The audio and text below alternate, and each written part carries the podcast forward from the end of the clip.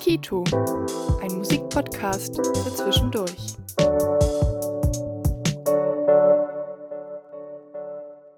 Hallo und herzlich willkommen zur Adventsfolge des Podcasts von Kito, der studentischen Initiative am Institut für Musikwissenschaft an der Uni Leipzig. Wir möchten Musikinteressierten Einblicke in die Leipziger Musik- und Kulturszene geben. Mein Name ist Caro und ich freue mich heute im Rahmen unseres Projekts Kito auf Reisen mit dem Professor für Musikethnologie Klaus Neumann an der Universität Halle sprechen zu dürfen. Professor Dr. Klaus Neumann ist in Stuttgart geboren und schloss ein künstlerisches Studium mit dem Schwerpunkt Gitarre in Dresden ab. Daraufhin folgte ein Studium der vergleichenden Musikwissenschaft an der Freien Universität Berlin, an der er später auch promovierte. Es folgte eine Stelle als wissenschaftlicher Mitarbeiter am Kulturwissenschaftlichen Institut Essen und eine Stelle als Juniorprofessor am Institut für europäische Musikethnologie der Humanwissenschaftlichen Fakultät an der Universität Köln. 2015 habilitierte er auch in Köln und seit Mai 2017 ist er Professor für Musikethnologie an der Martin-Luther-Universität Halle-Wittenberg. Ja, dann herzlich willkommen, äh, Professor Neumann. Vielen lieben Dank, dass ich heute mit Ihnen sprechen darf. Ja, ähm, ganz am Anfang vielleicht ein wenig was zur allgemeinen Musikethnologie, weil sich bestimmt viele Zuhörer noch nicht so ganz im Klaren sind, was das Fach überhaupt umfasst. Mit was setzt sich genau die Musikethnologie auseinander? Was wäre da Ihre Aussage, wenn Sie das jemand fragen würde? Ja, das hat sich über einen langen Zeitraum doch äh, erheblich gewandelt. Mhm. Früher ähm, war es die Musik in fernen exotischen Ländern. Das kann es heute natürlich auch noch sein. Wobei ähm, es eben traditionell auch immer die sogenannte Volksmusikforschung ähm, zusätzlich noch gab, die sich mit den sogenannten Musiken abseits der sogenannten Hochkultur beschäftigt haben. Das waren einstmals so zwei getrennte Gebiete. Auf der einen Seite das, was in der Ferne stattfand, das war ja damals so die vergleichende Musikwissenschaft. Auf der anderen Seite das, was sich in der einigermaßen Nähe, vorzugsweise in Europa, ähm, befunden hat. Und ich möchte mal sagen, so, naja, so ganz genau datieren kann man es nicht, aber 70er, 80er Jahre haben sich diese beiden ähm, unterschiedlichen Ausrichtungen, die sie ja eigentlich auch nie wirklich waren, zunehmend verschmolzen. Will heißen, ähm, Musikethnologie heutzutage kann sich mit sehr, sehr vielem befassen, sowohl der Musik sehr weit ähm, von dem Ort, an dem man sich befindet, als auch sehr nah. Es wird eigentlich nicht differenziert in, ähm, ist das jetzt eine traditionelle Musik, ist es eher eine Jazzmusik oder eine Rockmusik oder auch eine ernste Musik oder eine klassische Musik, wie auch immer man das nennen mag, sondern vor allem vorherrschend ist heutzutage die Methode, dass man eben tatsächlich hingeht zu den Leuten, die musizieren, sie beobachtet, ähm, gegebenenfalls auch mit ihnen musiziert, sie befragt, interviewt, wie sie mich heute eben interviewen und ähm, versucht anhand von diesen ähm, unterschiedlichen Zugängen ähm, einen bestmöglichen Einblick zu bekommen in das, was die tun und wie sie es tun und warum sie es tun. Okay, das ist ja wirklich, wie Sie meinten, sehr, sehr weit umfassend. Und Sie hatten das auch schon so ein bisschen angedeutet. Die Anfänge der Musikethnologie sind ja so Stichwort Kolonialismus sehr umstritten. Wie persönlich stehen Sie dazu, wenn Sie das als Professor ähm, Ihren Studenten sozusagen beibringen wollen? Mhm. Sie waren ja tatsächlich auch äh, in den Vorlesungen oder bei den Vorlesungen anwesend. Und ich glaube, da ähm, kann man schon daraus ableiten, dass man mit sowas sehr offen und sehr ehrlich umgehen ja. musste oder muss. Also zunächst mal ehrlich. Und es gibt unglaublich viele Parallelen zu anderen Disziplinen. Mhm. Also das kann äh, die Geschichtsschreibung genauso wie die Archäologie oder auch die Medizin, die auch ähm, durchaus ähm, teilweise ein schweres oder sehr schweres Erbe haben, mit dem sie hantieren müssen und wie gesagt, das Beste ist es eigentlich, aus den Fehlern der Vergangenheit so viel wie möglich mitzunehmen, versuchen es besser zu machen und ähm, offensiv mit äh, Verfehlungen auch umzugehen. Denn tatsächlich glaube ich, dass das immer auch ein Stück weit dazugehört, sich ausprobieren und zu schauen, wie weit kann man gehen und das dann natürlich manchmal oder je nach Fachrichtung sogar häufig oder oftmals übers Ziel hinausgeschossen, deutlich hinausgeschossen wurde. Das ähm, ist natürlich dann die andere Seite. Das stimmt natürlich, aber ähm, Sie verfolgen also einen sehr, sehr offenen Ansatz, was sozusagen die Geschichte ähm, betrifft. Ja, also man, man sollte das auf keinen Fall versuchen, unter den Tisch zu kehren. Mhm. Das wäre eher kontraproduktiv. Dann die persönliche Verbindung zur Musikethnologie. Ähm, Sie haben ähm, im Master ein Studium der vergleichenden Musikwissenschaft äh, in Berlin gemacht. Und ähm, was hat Sie an dem Studium besonders gereizt? Gerade weil Sie eher ja aus, dem, aus der künstlerischen Ecke kommen mit der E-Gitarre. Ja, das hat schon relativ früh angefangen. Ich glaube, wenn mir damals jemand erzählt hätte während meines künstlerischen Studiums, dass ich eines Tages ähm, auf diesen Zug aufspringe, das klingt irgendwie äh, klingt irgendwie kurios, so ist es ja tatsächlich auch nicht, äh, dann hätte ich das damals zuerst mal gar nicht geglaubt. Aber es war schon eigentlich von Grund auf immer so ein tiefes Interesse an anderen Musiken, ähm, die eben nicht explizit europäisch sind. Ähm, damals dann während des äh, Studiums, das war ja Jazz, ist ja von Grund auf auch immer eigentlich so wie, soll man das sagen, ähm, mit allen möglichen Einflüssen äh, durchsetzt. Ein starker afrikanischer Einfluss, unterschiedliche Spielarten in unterschiedlichen Ländern. Das gleiche gilt natürlich auch für die Rockmusik und auch für die Popmusik. Insofern war das genuin eigentlich da schon ein Stück weit drin. Ähm, was ich dann wirklich ähm, sehr spannend fand in Dresden an der Hochschule für Musik waren tatsächlich die musikhistorischen bzw. musikwissenschaftlichen Vorlesungen oder Seminare, ganz besonders von einem Professor Hans-Werner Heister. Der mhm. hat das äh, ganz toll gemacht und obwohl der jetzt nicht explizit ein Musikethnologe ist, ähm, hat er immer eine extreme Offenheit gegenüber äh, solchen Thematiken gehabt. Und äh, die Art und Weise, wie er das vermittelt hat und äh, was darüber gekommen ist, das hat mich schon äh, sehr fasziniert, sodass ich schon während des Studiums den festen Plan hatte, äh, in diese Richtung Musikethnologie gehen zu wollen. Habe das dann zunächst versucht an der Universität Tübingen, äh, wo ich drei, also im Hauptfach Musikwissenschaft studiert habe und als Nebenfach dann Ethnologie und westslawische Philologie. Ähm, mhm.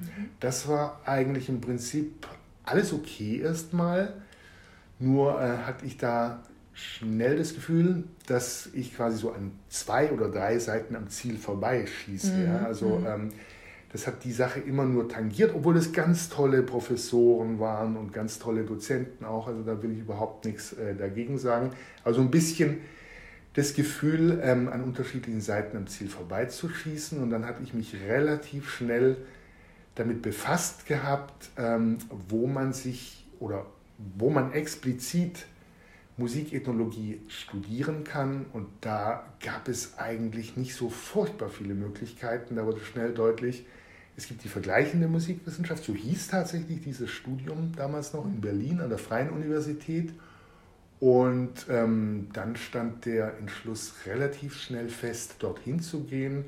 Auch deshalb, weil ich da ziemlich schnell einen guten persönlichen Draht bekommen hatte zu der damaligen Oberassistentin, das war die Regine Allgeier-Kaufmann, die später auch Professorin in Wien für Ethnomusikologie, vergleichende Musikwissenschaft, so Querstrich, wurde und äh, die auch immer eine äh, fantastische Persönlichkeit war in der Art und Weise, wie sie das vermittelt hat.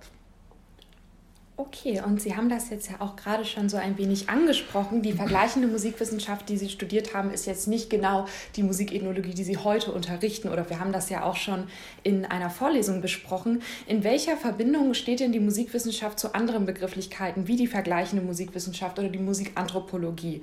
Also wie ist da die Verbindung zu ziehen? Es ist ja alles sehr ähnlich, aber auch nicht ganz. Mhm.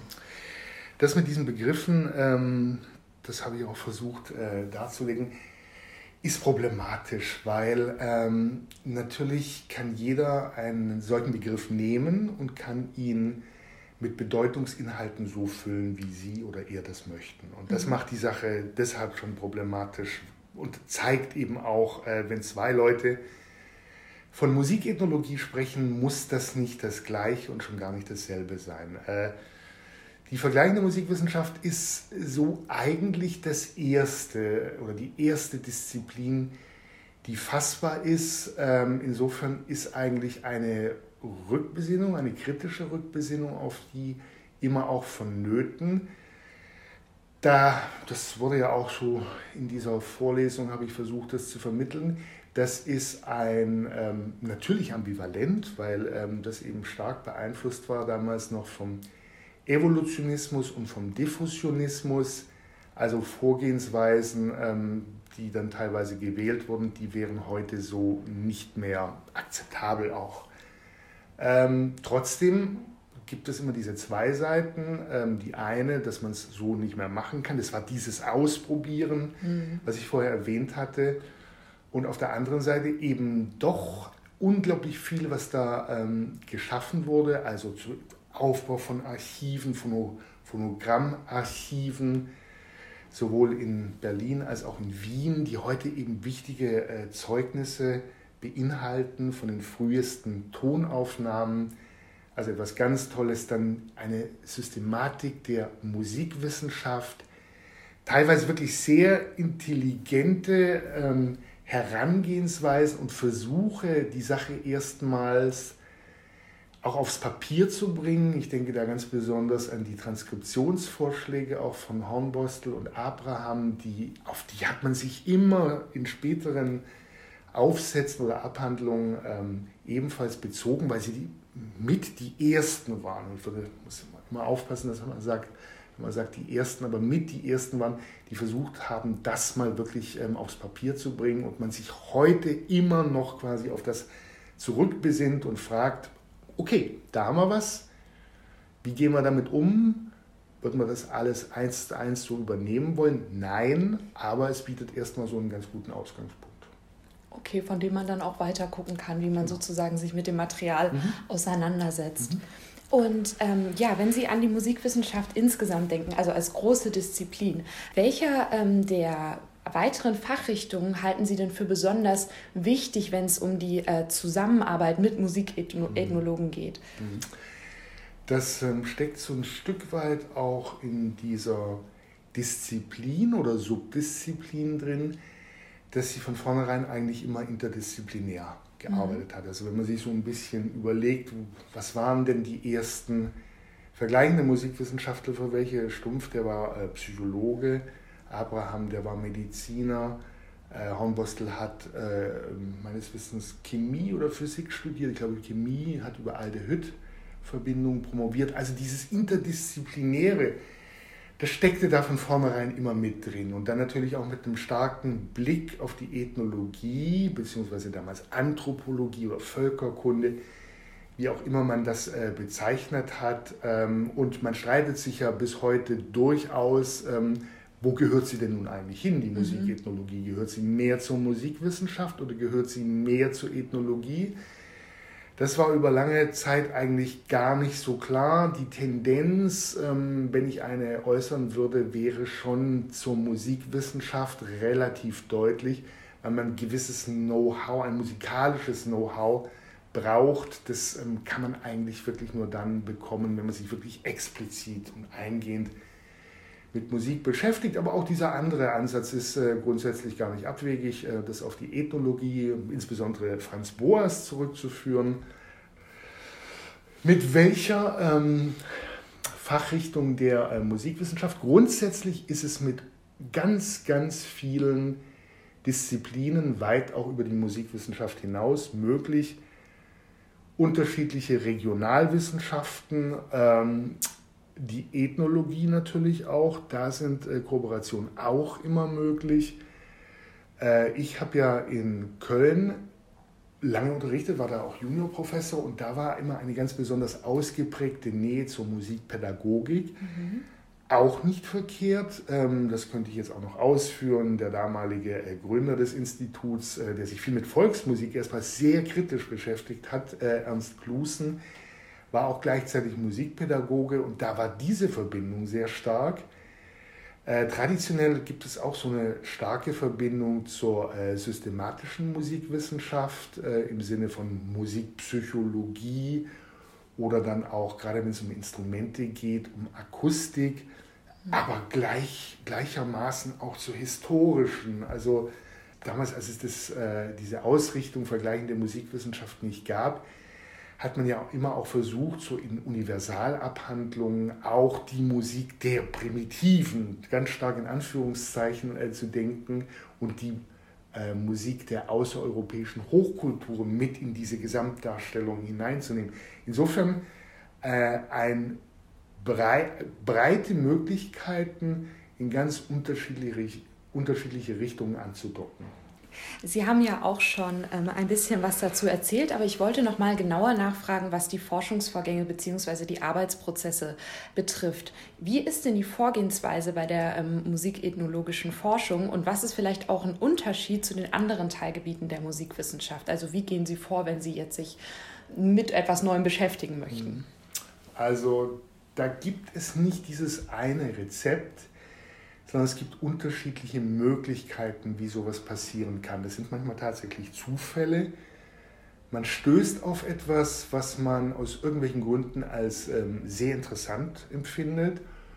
Und heutzutage sind die Möglichkeiten ja äh, wirklich äh, also extrem gut im Sinne von, man googelt erstmal etwas, schaut, wo kommt das her, wer tut das, kann von dort aus dann heutzutage ja auch ohne weiteres sich ähm, mit dem Ort erstmal beschäftigen, mhm. wo das stattfindet, wenn es überhaupt so einen ganz konkreten Ort gibt. Oder mit den Leuten, äh, die diese Musik praktizieren. Dann ähm, sehr, sehr gute Möglichkeiten heutzutage, was äh, digitale Quellen angeht, digitale wissenschaftliche, schriftliche Quellen, meinte ich jetzt erstmals aber genauso eben sich nähere Eindrücke über äh, YouTube äh, erstmal anzuschauen. Was mhm. gibt es mhm. da? Naja, und dann ähm, gibt es zwei Möglichkeiten. Entweder dieses Interesse, ähm, das ähm, bestätigt sich immer weiter, also wird immer intensiver, sodass man sagt, okay, jetzt möchte ich es wirklich genau wissen. Jetzt möchte ich vor Ort gehen, möchte einfach mal schauen, wie stellt sich denn das dann im spezifischen kulturellen Kontext dar. Ja, und dann eben die ganzen Vorbereitungen, die man wählt. Also man versucht erstmal mit Leuten dann auch schon im Vorfeld ein bisschen in Kontakt zu kommen, wenn es funktioniert. Manchmal geht das. Oftmals kommt man da an seine Grenzen und dann das sich hineinbewegen, in die Region gehen und da eigentlich permanent an seinen Grenzen operieren, weil man äh, dort ankommt und ähm, im ungünstigsten Fall überhaupt niemanden kennt und sich dann wirklich selbst zusammenreimen muss, wie komme ich da ran? Mhm. Und ähm, dann merkt man irgendwann, über lange Zeit tut sich gar nichts, man versucht vieles, versucht an die Leute ranzukommen und ähm, habe da jetzt eben auch die Erfahrung gemacht, erst vor kurzem in Grenada, Kayaku, also die erste Woche, da hat nichts funktioniert. Also ich war stets bemüht, wie man so schön sagt. Ähm, ich habe aber den Kontakt erstmal nicht bekommen. Und dann war dieser eine Moment, diese eine Person, ähm, die gesagt hat, ja, ähm, ich möge doch vorbeikommen. Und ab dann, ja, da hat es quasi wie so eine Eigendynamik entwickelt. Man lernt dann die ersten ein, zwei Musiker kennen, die verweisen einen gleich auf den, den, mhm. die, die oder den. Und dann kommt man in Kontakt mit denen und dann auf einmal geht es richtig los. Und ähm, das sind dann ganz spannende, in dem Fall waren es eben sehr viele Interviews. Ähm, also normalerweise, wenn wir uns außerhalb von Covid bewegen, dann sind es natürlich auch äh, Aufführungen, Performances, sei es nun bei Festivals oder eben auch Proben. Das habe ich mhm. immer sehr häufig getan, also dass ich zu den Gruppen in die Proben gegangen bin, es beobachtet habe und dann auch immer gefragt habe, wenn ich was nicht verstanden habe. Ähm, aber jetzt in diesem Fall waren es Interviews, die können auch äh, oder die sind auch enorm wichtig. Auf jeden Fall. Sie haben ja Ihre Promotion über Musik äh, in Trinidad geschrieben, 2004, mhm. und später habilitiert über Musik der deutschen Minderheit in Polen. Mhm. Haben Sie da irgendwie, ja, können Sie anhand einer der beiden Themen, gerne auch einem anderen, das ist komplett Ihnen überlassen, vielleicht nochmal so ein bisschen darauf eingehen, wie Sie sozusagen auf das Thema kamen und dann damit angefangen haben mit der Recherche, also dass Sie sich hingesetzt haben und sich überlegt haben, wie Sie genau weiter darauf eingehen können. Sie haben jetzt schon die genau. Veröffentlichung Überleitung gerade da. Wir haben tatsächlich vor kurzem ein äh, Buch herausgegeben, meine äh, liebe und geschätzte Kollegin Frau Gisela Probst-Eva und äh, meine Wenigkeit, das heißt Musikethnologische Feldforschung.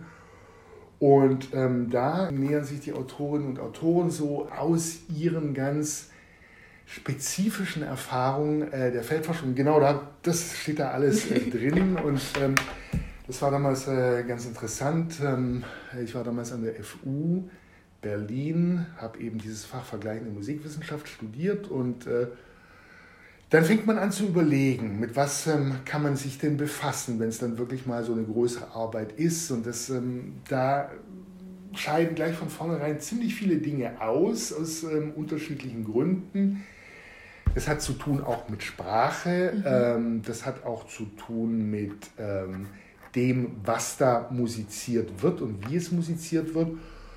Und dann verdichtet sich das so in ähm, bestimmte Richtungen und bei mir war dann, gab es unterschiedliche Erwägungen, ähm, Musik in Afrika, Musik im mhm. Kult in Afrika, dann irgendwann mal auch Musik im Kult in der Karibik, dann ähm, lernt man die Dinge genauer kennen. Irgendwann mal fand ich Calypso recht interessant und dann gab es damals einen Dozierenden an der FU Berlin am Seminar für vergleichende Musikwissenschaft. Das war der ähm, Andreas Meyer, heute Professor für Musikethnologie an der äh, Volkwang-Universität, heißt sie mittlerweile.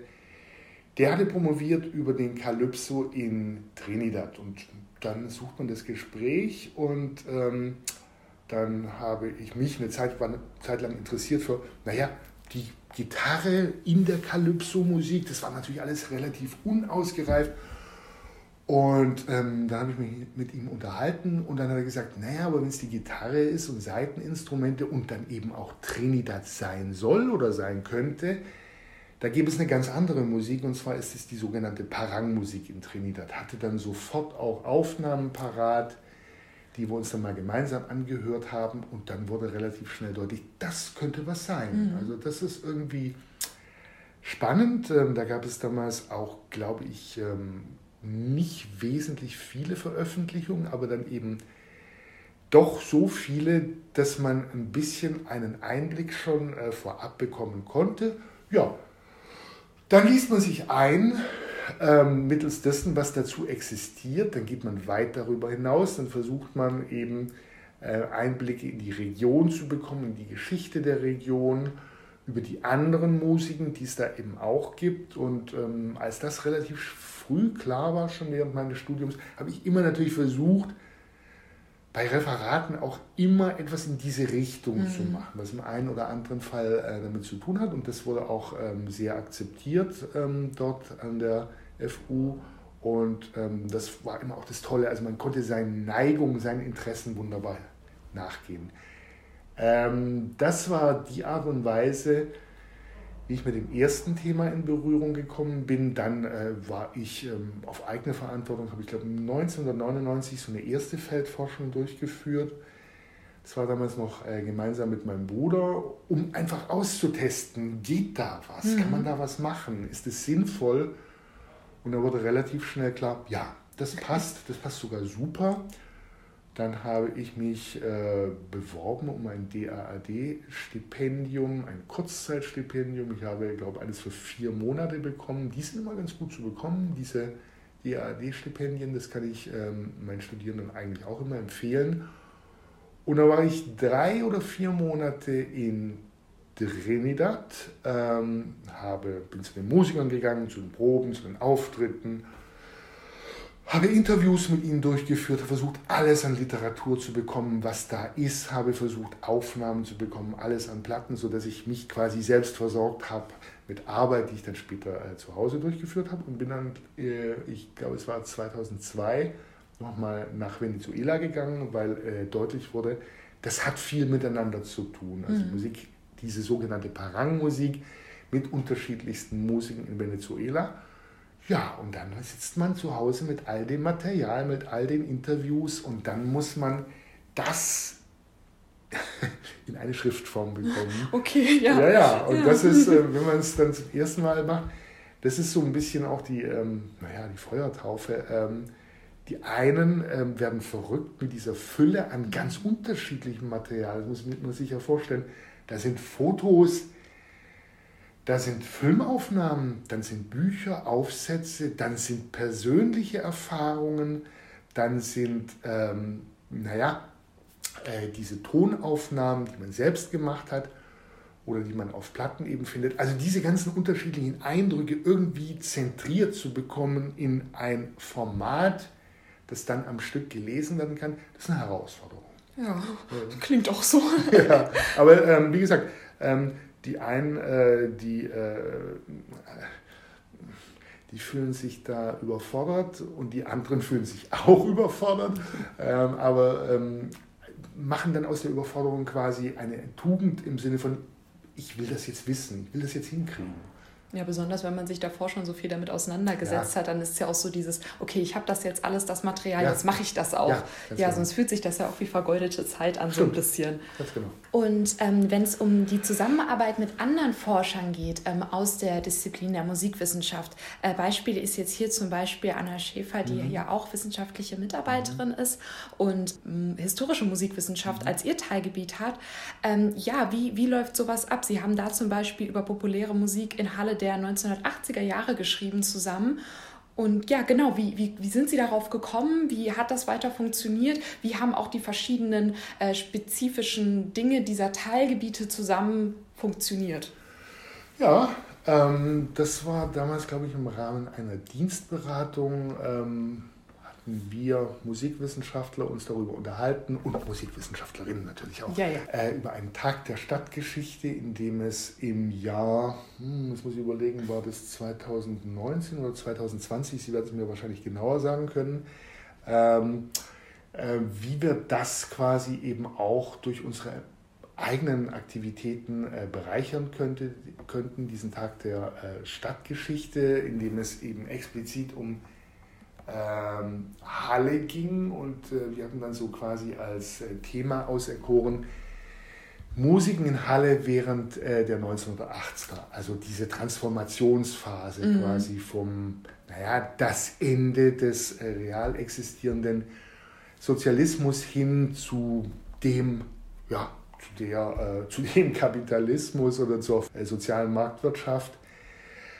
und dann ähm, musste man sich Gedanken machen, ähm, wie könnte, welche Themen könnte es da geben. Und da wurde relativ schnell klar, dass die Frau Schäfer und äh, meine Wenigkeit uns das eben sehr gut äh, vorstellen konnten. Ähm, populäre Musiken in Halle während der 1980er, das könnte doch ein spannendes Thema sein. Und dann kommt man in den Austausch. Wie könnte man es machen? Und ähm, klar, mein Ansatz ist immer dieser ähm, musikethnologisch, also das äh, mit Leuten in Kontakt kommen, sich mit ihnen unterhalten. Und die Frau Schäfer, die Frau Anna Schäfer ist eine exzellente, äh, möchte ich mal sagen, Kollegin, die da auch äh, sehr schnell Kontakte knüpfen konnte, die sich besser auskannte erstmal in Halle als ich, weil ich war ja da noch nicht so furchtbar lange vor Ort die dann durchaus auch Ansatzpunkte hatte, äh, wen könnte man denn interviewen.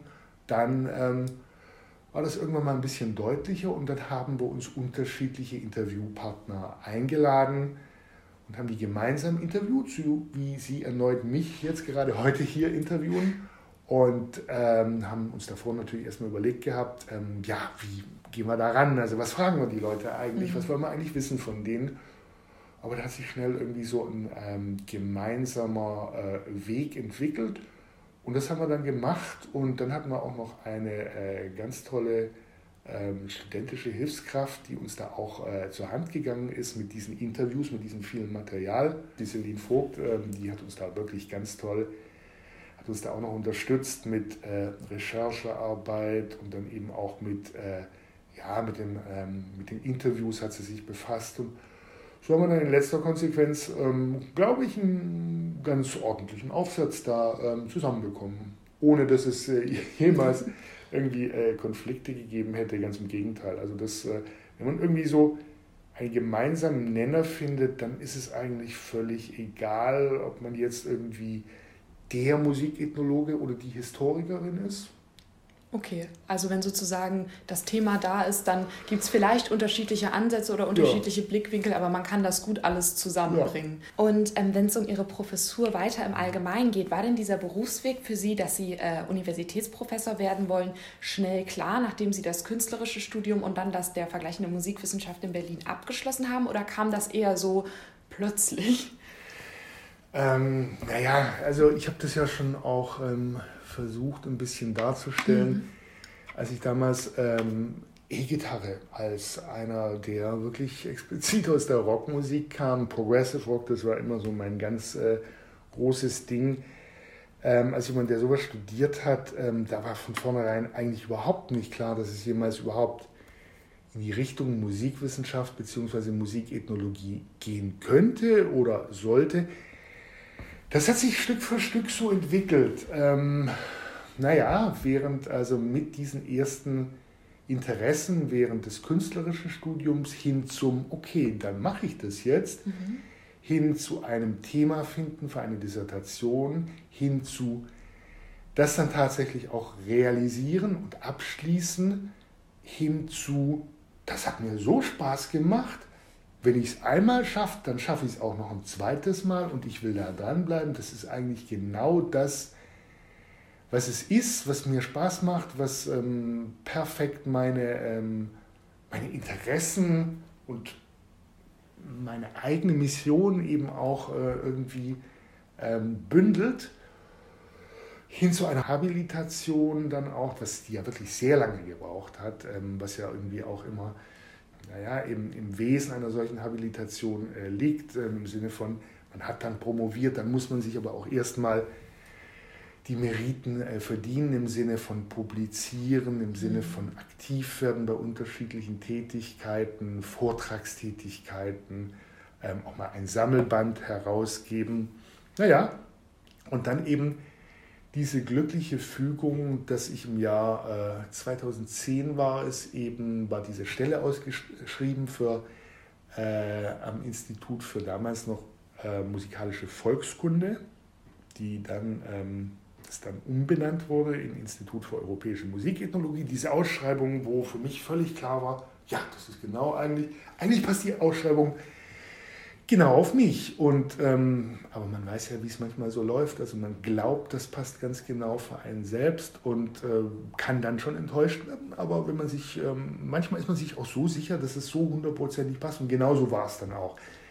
Das hat perfekt gepasst und das hat die andere Seite, die Leute auf der anderen Seite eben auch so wahrgenommen so dass ich diese Stelle, diese Juniorprofessur dann in letzter Konsequenz auch bekommen habe. Und das ist eine, eine ganz fantastische Stelle gewesen, weil, da muss man, kann man vielleicht auch nochmal erklären, so eine Juniorprofessur, die ist tatsächlich so, ähm, äh, naja, die ist noch, die ist so ein bisschen zwischen einer wissenschaftlichen Mitarbeiterstelle und einer echten großen Professur im Sinne von, man hat den Freiraum, in Forschung und Lehre, man hat dann auch finanzielle Mittel, man kann völlig seinen Neigungen nachgehen, man hat noch nicht dieses Übermaß an Gremienarbeit, man hat, äh, wie gesagt, gleichzeitig auch ein bisschen Geld und was immer nicht verkehrt ist und eben äh, also Mittel, die man selbst einsetzen kann für die Dinge, die einem wichtig sind. Und man hat auch noch nicht dieses Übermaß an Lehrverpflichtung. Also mhm. das war äh, die perfekte Stelle, die dann eben auch den Weg dazu geebnet hat, dass man irgendwann mal auch eine, eine größere Professur dann bekommen kann. Also es hat sich Stück für Stück entwickelt. Sie sehen also vom einen quasi äh, zum nächsten Schritt und irgendwann mal, klar, wenn man dann eine Juniorprofessur inne hat und habe dann äh, im Rahmen dieser Juniorprofessur auch noch habilitiert, dann ist natürlich schon klar, dass man irgendwann mal auch äh, versucht, diesen nächsten äh, diese nächste Hürde zu nehmen. Aber das war über lange Zeit äh, nicht so hundertprozentig klar. Ich würde mal sagen, bis 2010 wäre das vielleicht ein Wunsch gewesen, mhm. aber zunächst mal ein Wunsch, ähm, von dem ich gedacht hätte, naja, das wird schwierig, das zu realisieren. Aber von einem Tag auf den anderen immer dranbleiben, äh, können sich die Dinge doch erheblich ändern. Dann hat es ja doch geklappt. ja, ja, Wenn Sie von Musikethnologie reden, und das tun Sie ja mit einer ganz wundervollen Überzeugung, es ist richtig schön, Ihnen zuzuhören. Ja, warum würden Sie, ähm, wenn jetzt jemand kommt, der wirklich sich gar nicht damit beschäftigt hat und sich überlegt, Musikwissenschaften vielleicht zu studieren, wie würden Sie die Person überzeugen, dass die Musikethnologie ein wichtiger Bestandteil des Studiums ist. Also warum ähm, ist die Musikethnologie ähm, ein Teil des Studiums, der nicht verpasst werden sollte? Weil es ist ja an manchen Unis auch einfach so, dass es nicht unterrichtet wird oder dass es halt keine Professur gibt, aus welchen Gründen auch immer. Also ähm, ich würde jetzt nicht so ähm, explizit auf die neu ankommenden Studierenden äh, zugehen und ihnen versuchen einzutrichtern, äh, dass sie unbedingt nun die musikethnologischen Veranstaltungen besuchen müssen, weil tatsächlich müssen sie das wirklich. die, kommen, die kommen schlechterdings, aber äh, in diesem Fall auch erfreulicherweise gar nicht drumrum. Ähm, ja, und dann muss man versuchen, also man sollte irgendwie keine falschen Versprechen machen. Es gibt äh, Leute, die wissen ganz genau, was sie wollen. Für die ist einfach die historische Musikwissenschaft ganz toll. Für andere ist es die Musikpädagogik ist auch alles äh, völlig verständlich und mhm. äh, anderen irgendwie die Studierenden ab, abzuwerben, das ist, ähm, das wäre unangebracht. Ja, das stimmt, ja. Das Einzige, äh, was man machen soll und was ich eben natürlich auch versuche, das Fach oder die Subdisziplin in ihrer spannendsten Weise darzustellen mit all den Verfehlungen, mit all den Problematiken, aber mit diesen unglaublichen Möglichkeiten, und vor allem mit diesen unglaublich vielen spannenden Themen, die sie zu bieten hat, die man aus einer ganz bestimmten Perspektive dann eben erforschen kann. Und da spielt eben immer dieser direkte Kontakt äh, zu Leuten eine große Rolle, was nicht heißt, dass jetzt schriftliche äh, Quellen keine Rolle spielen, ganz im Gegenteil, die auch, aber eben dieses äh, Face-to-Face, -face, das, was wir auch jetzt hier gerade haben, das äh, spielt eine große Rolle. Und dann kristallisiert sich für die Leute schon relativ schnell heraus, ob das etwas für sie ist. Das ist nicht eine große Mehrheit. Ähm, das wird sie auch nie sein.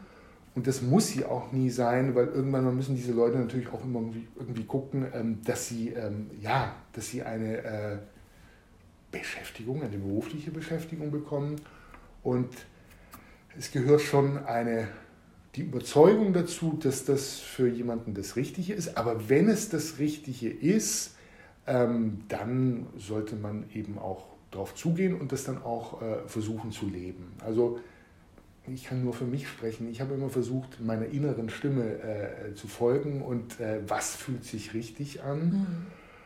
Und das, was sich richtig anfühlt, das eben auch ähm, zu intensivieren und das eben auch zu verfolgen.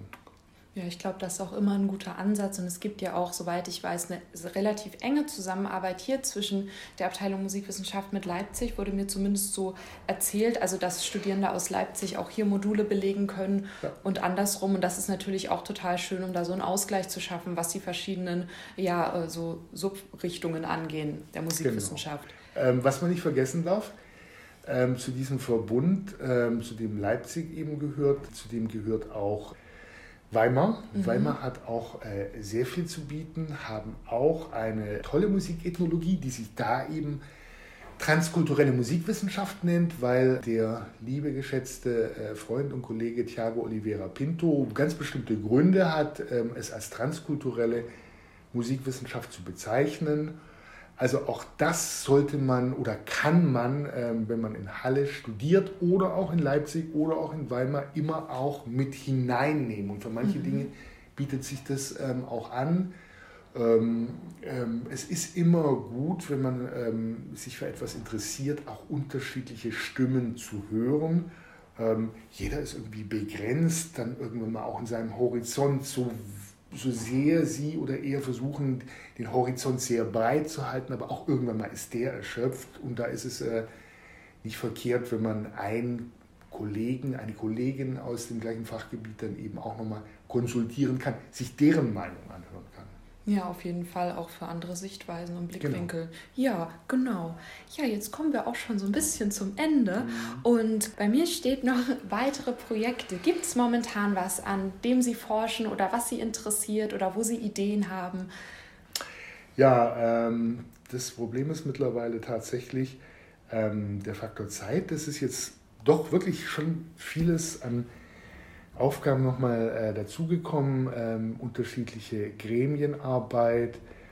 Das sind auch äh, Doktorarbeiten, die zu betreuen sind. Da muss man dann schon ein bisschen genauer gucken, was kann man, was kann man machen, äh, was interessiert einen. Also äh, wie ich das gesagt habe, äh, ich war vor einiger Zeit in Grenada auf äh, und da gibt es einen Musikstil, der nennt sich auch Parang. Also äh, das war ja eigentlich so ein bisschen der Anfang, äh, Parang-Musik in Trinidad ähm, und irgendwann mal später habe ich dann erfahren, dass es eben das gleiche auch auf Carriacou gibt. Das ist eine Insel, die ist nicht so furchtbar weit weg von Trinidad, aber dann doch auch schon ein Stück. Und ähm, auch da gibt es Parang und da war ich jetzt im Sommer diesen Jahres zu Corona-Zeit. Das war die erste äh, Feldforschung seit längerer Zeit, die ich mich dann auch wieder getraut habe zu machen. Und wie gesagt, also das Spannende an der ganzen Geschichte ist auch der gleiche Name für eine Musikrichtung, die sich aber völlig anders darstellt und das ist so jetzt auch ein bisschen so mein Projekt geworden, also ähm, zu sehen, wie eben Begriffe und musikalische Ideen auf diesen unterschiedlichen Inseln wandern. Dass also mhm. ein und dieselbe Bezeichnung für eine Musik oder für einen Musikstil oder ein Genre, wie auch immer das man jetzt mal bezeichnen möchte, eben nicht zu der Fehlannahme führen sollte, dass das auch dasselbe oder das Gleiche ist. Manchmal gibt es da erheblich große Unterschiede. Das ist das eine und dann ähm, habe ich, ähm, tja, vor einiger Zeit, als es Corona eigentlich noch nicht gab, ich glaube, das war so die letzte Feldforschung, bevor es dann eben begonnen hat, die Welt ähm, so aus den Fugen zu heben mhm. mit diesem Virus. Das war eine Feldforschung über Straßenmusik in Weißrussland. Ähm, ja, das war, war ganz spannend und äh, da war der ursprüngliche Plan eigentlich, das, äh, der Sache in Zweifeldforschung auf den Grund zu gehen. Ähm, wann habe ich das gemacht? Ähm, 2019 oder was 2018? Ich müsste überlegen, 2019, glaube ich, da bin ich nach Minsk gegangen, äh, habe da eben Interviews mit äh, Straßenmusikern durchgeführt und dann bin ich in zwei Städte in den Osten gegangen. Das waren auf der einen Seite, das war Vitebsk, also die Geburtsstadt, glaube ich, von dem äh, Maler Marc Chagall ähm, und nach Mogiljew oder Mahiljew, ähm, um zu sehen, ähm, was, warum machen Leute in Belarus Straßenmusik, was machen die da ganz genau. Und der ursprüngliche Plan war jetzt nochmal nach Minsk zu gehen und dann zwei westliche Städte nochmal zu besuchen. Ähm, das wären dann vor allem Brest gewesen und dann eben auch nochmal Minsk und dann hätte man gucken können, was noch äh, interessant äh, wäre. Ja, nur leider hat mir Corona erstmal so ein bisschen einen Strich durch die Rechnung gemacht. Jetzt sitze ich da mit der Hälfte der Feldforschungsergebnisse, aber da lässt sich eigentlich auch schon vieles draus gewinnen. Also da an diesen zwei Sachen arbeite ich gerade. Dann wünsche ich Ihnen auf jeden Fall, dass das dann in naher Zukunft hoffentlich noch abschließbar ist, weil ich glaube, das ist auch ein bisschen unbefriedigend sonst, wenn man dann nur die Hälfte hat und eigentlich noch weitere Pläne hatte. Mhm. Aber ja, vielen lieben Dank für Ihre Zeit und einen schönen Tag Ihnen noch. Habe ich gern gemacht. Vielen Dank. Dankeschön.